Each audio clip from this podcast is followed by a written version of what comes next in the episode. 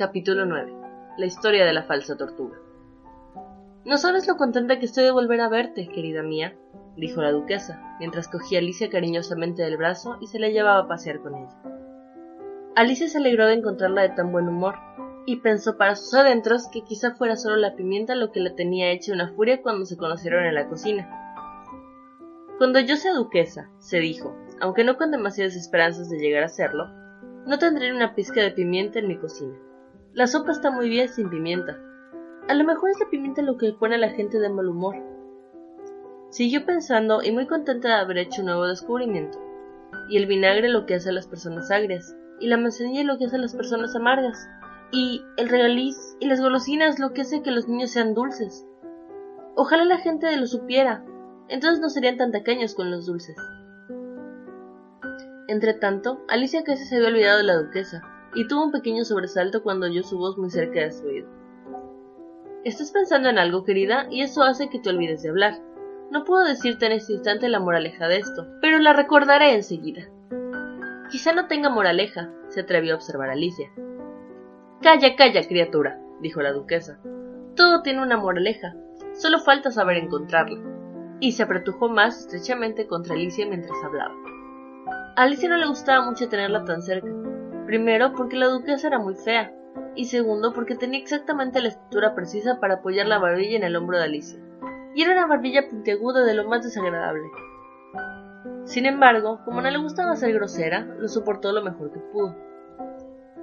La partida va ahora un poco mejor, dijo en un intento de reanudar la conversación. Así es, afirmó la duquesa. Así es, afirmó la duquesa, y la moraleja de esto es, oh, el amor, el amor. El amor hace girar el mundo. Cierta persona dijo, rezongó Alicia, que el mundo giraría mejor si cada uno se ocupara de sus propios asuntos. Bueno, bueno, en el fondo viene a ser lo mismo, dijo la duquesa, y hundió un poco más la puntiaguda barbilla en el hombro de Alicia al añadir. Y la moraleja de esto es... Qué manía buscarle toda una moraleja, pensó Alicia. Me parece que estás sorprendida de que no te pase el brazo por la cintura, dijo la duquesa tras unos instantes de silencio. La razón es que tengo mis dudas sobre el carácter de tu flamenco. ¿Quieres que intente el experimento? A lo mejor le da un picotazo, replicó prudentemente Alicia, que no tenía las menores ganas de que se intentara el experimento. Es verdad, reconoció la duquesa.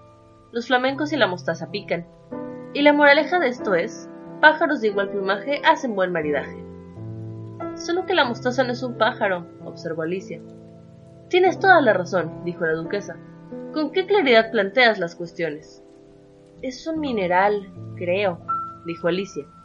Claro que lo es, asintió la duquesa, que parecía dispuesta a estar de acuerdo con todo lo que decía Alicia. Hay una gran mina de mostaza cerca de aquí, y la moraleja de esto es... Ah, ya me acuerdo, exclamó Alicia, que no había prestado atención a este último comentario. Es un vegetal, no tiene aspecto de serlo, pero lo es. Enteramente de acuerdo, dijo la duquesa. Y la moraleja de esto es, sé lo que quieres parecer. O si quieres que lo diga de un modo más simple, nunca imagines ser diferente de lo que los demás pudieras parecer o hubieses parecido si les hubiera parecido que no fueses lo que eres. Me parece que esto lo entendería mejor, dijo Alicia amablemente, si lo hubiera escrito. Pero tal como usted lo dice no puedo seguir el hilo. Esto no es nada comparado con lo que yo podría decir siquiera, afirmó la duquesa con orgullo. Por favor, no se molesten en decirlo de una manera más larga, imploró Alicia. Oh, no hables de molestias, dijo la duquesa. Te regalo con gusto todas las cosas que he dicho hasta este momento. Vaya regalito, pensó Alicia. Menos mal que no existen regalos de cumpleaños de este tipo, pero no se atrevió a decirlo en voz alta. ¿Otra vez pensativa? preguntó la duquesa, hundiendo un poco más la afilada barbilla en el hombro de Alicia. Tengo derecho a pensar, ¿no? Replicó Alicia con acritud, porque empezaba a estar harta de la duquesa. Exactamente el mismo derecho, dijo la duquesa, que el que tienen los cerdos a volar. Y la mora. Pero en este punto, con gran sorpresa de Alicia, la voz de la duquesa se perdió en un susurro, precisamente en el medio de su palabra favorita, moraleja y el brazo con el que tenía cogida Alicia empezó a temblar. Alicia levantó los ojos y vio que la reina estaba delante de ellas con los brazos cruzados y el ceño tempestuoso. Hermoso día, Majestad, empezó a decir la duquesa en voz baja y temblorosa. Ahora vamos a dejar las cosas bien claras, rugió la reina, dando una patada en el suelo mientras hablaba. O tú o tu cabeza tenéis que desaparecer del mapa, en menos de lo que canta un gallo. Elige. La duquesa eligió y desapareció a toda prisa. Y ahora volvamos al juego, le dijo la reina Alicia. Alicia estaba demasiado asustada para decir esa boca es mía, pero siguió dócilmente a la reina hacia el campo de croquet. Los otros invitados habían aprovechado la ausencia de la reina y se habían tumbado a la sombra, pero en cuanto la vieron se apresuraron a volver al juego, mientras la reina se limitaba a señalar que un segundo de retraso les costaría la vida. Todo el tiempo que estuvieron jugando, la reina no dejó de pelearse con otros jugadores, ni dejó de gritar que le corten a este la cabeza, o que le corten a esta la cabeza. Aquellos a los que condenaba eran puestos bajo vigilancia de soldados, que naturalmente tenían que dejar de hacer aros, de modo que al cabo de una media hora no quedaba ni un solo aro, y todos los jugadores, excepto el rey, la reina y Alicia, estaban arrestados y bajo sentencia de muerte. Entonces la reina abandonó la partida, casi sin aliento, y le preguntó a Alicia ¿Has visto ya a la falsa tortuga? No, dijo Alicia. Ni siquiera sé lo que es una falsa tortuga. ¿Nunca has comido sopa de tortuga? preguntó la reina. Pues hay otra sopa que parece de tortuga, pero no es de auténtica tortuga. La falsa tortuga sirve para hacer esta sopa. Nunca he visto ninguna, ni he oído hablar de ella, dijo Alicia. Andando, pues, ordenó la reina, y la falsa tortuga te contará su historia. Mientras se alejaban juntas, Alicia oyó que el rey decía en voz baja a todo el grupo. Quedáis todos perdonados. Vaya, eso sí que está bien, se dijo Alicia, que se sentía muy inquieta por el gran número de ejecuciones que la reina había ordenado. Al poco rato llegaron junto a un grifo, que yacía profundamente dormido al sol. Arriba, perezoso, ordenó la reina, y acompañe a esa señorita a ver a la falsa tortuga, y a que oiga su historia. Yo tengo que volver para vigilar unas cuantas ejecuciones que he ordenado. Y se alejó de allí, dejando a Alicia sola con el grifo. A Alicia no le gustaba nada el aspecto de aquel bicho, pero pensó que, a fin de cuentas, quizás estuviera más segura si se quedaba con él que si volvía atrás con el basilisco de la reina. Así pues, esperó. El grifo se incorporó y se frotó los ojos. Después estuvo mirando a la reina hasta que se perdió de vista. Después soltó una carcajada burlona. Tiene gracia, dijo el grifo medio para sí, medio dirigiéndose a Alicia. ¿Qué es lo que tiene gracia? preguntó Alicia. Ella, contestó el grifo. Todos son fantasías suyas. Nunca ejecutan a nadie, ¿sabes? Vamos. Aquí todo el mundo da órdenes, pensó Alicia mientras lo seguía con desgano. No había recibido tantas órdenes en toda mi vida. Jamás. No habían andado mucho cuando vieron a la falsa tortuga a lo lejos, sentada triste y solitaria sobre una roca. Y al acercarse, Alicia pudo oír que suspiraba como si se le partiera el corazón le dio mucha pena. ¿Qué desgracia le ha ocurrido? preguntó al grifo. El grifo contestó casi con las mismas palabras de antes. Todos son fantasías suyas. No le ha ocurrido ninguna desgracia, ¿sabes? Vamos. Así pues, llegaron junto a la falsa tortuga, que los miró con sus grandes ojos llenos de lágrimas, pero no dijo nada. Aquí esta señorita, explicó el grifo, quiere conocer tu historia.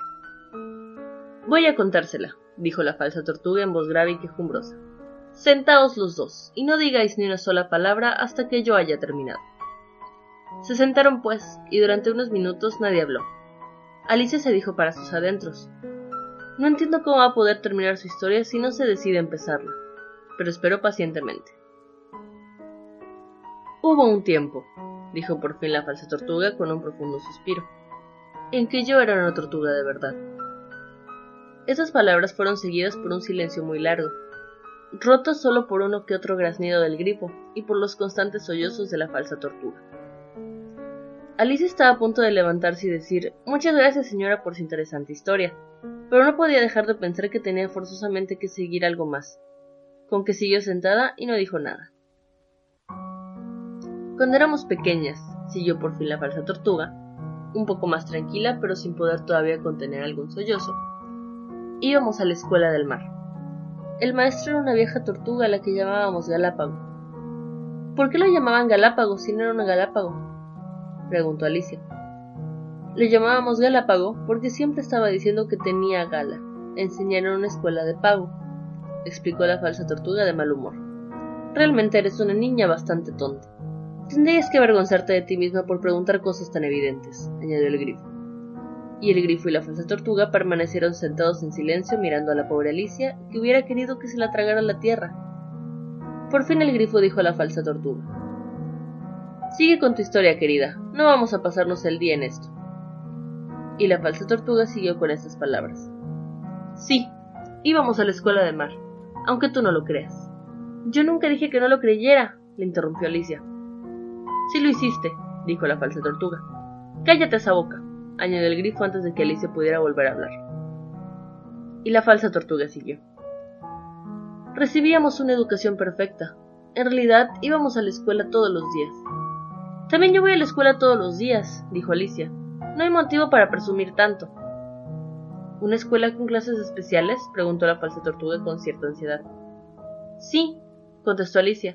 Tenemos clases especiales de francés y de música. ¿Y lavado? preguntó la falsa tortuga. Claro que no, protestó Alicia indignada.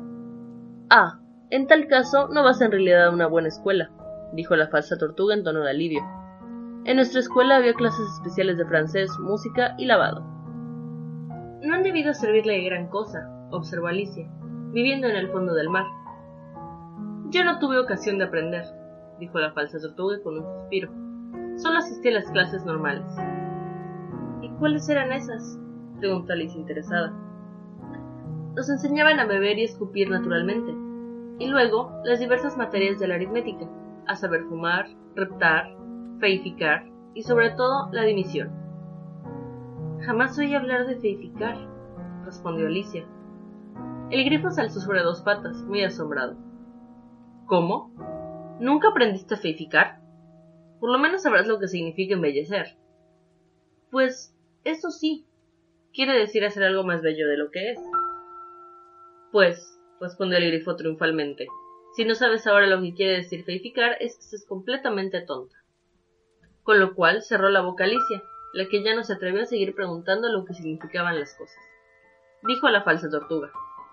¿Qué otras cosas aprendíais ahí? Pues aprendí histeria, histeria antigua y moderna, también mariografía y dibujo. El profesor era un congrio que venía a darnos clase una vez por semana, y que nos enseñó eso, más otras cosas, como la tintura al bóleo. ¿Y eso qué es? preguntó Alicia. No puedo hacerte una demostración, ya que ahora estoy muy baja de forma, respondió la falsa tortuga. Y el grifo, como él mismo podría decirte, nunca aprendió a tintar el bolio. Nunca tuve tiempo suficiente, se excusó el grifo, pero sí iba a las clases de letras, y teníamos un maestro que era un gran maestro, un viejo cangrejo.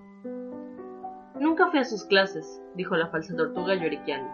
Dicen que enseñaba patín y riego. Sí, sí que lo hacía, respondió el grifo, y las dos se taparon la cabeza con las patas, muy soliviantadas. ¿Cuántas horas al día duraban estas lecciones? preguntó Alice interesada, aunque no lograba entender mucho qué eran aquellas asignaturas tan raras, o si es que no sabían pronunciar. Tintura al bolio debería ser pintura al óleo, y patín y riego serían latín y griego, pero lo que es las otras se le escapaban. Teníamos diez horas al día el primer día, luego el segundo día nueve, y así sucesivamente. Pues me resulta un horario muy extraño, observó la niña. Por eso se llamaban cursos. No entiendes nada. Se llamaban cursos porque se cortaban de día en día. Eso resultaba nuevo para Alicia, y antes de hacer una nueva pregunta, le dio unas cuantas vueltas al asunto. Por fin preguntó. Entonces el día once sería fiesta, claro. Naturalmente que sí, respondió la falsa tortuga. ¿Y el duodécimo? Basta de cursos ya, ordenó el grifo autoritariamente. Cuéntale ahora algo sobre los juegos.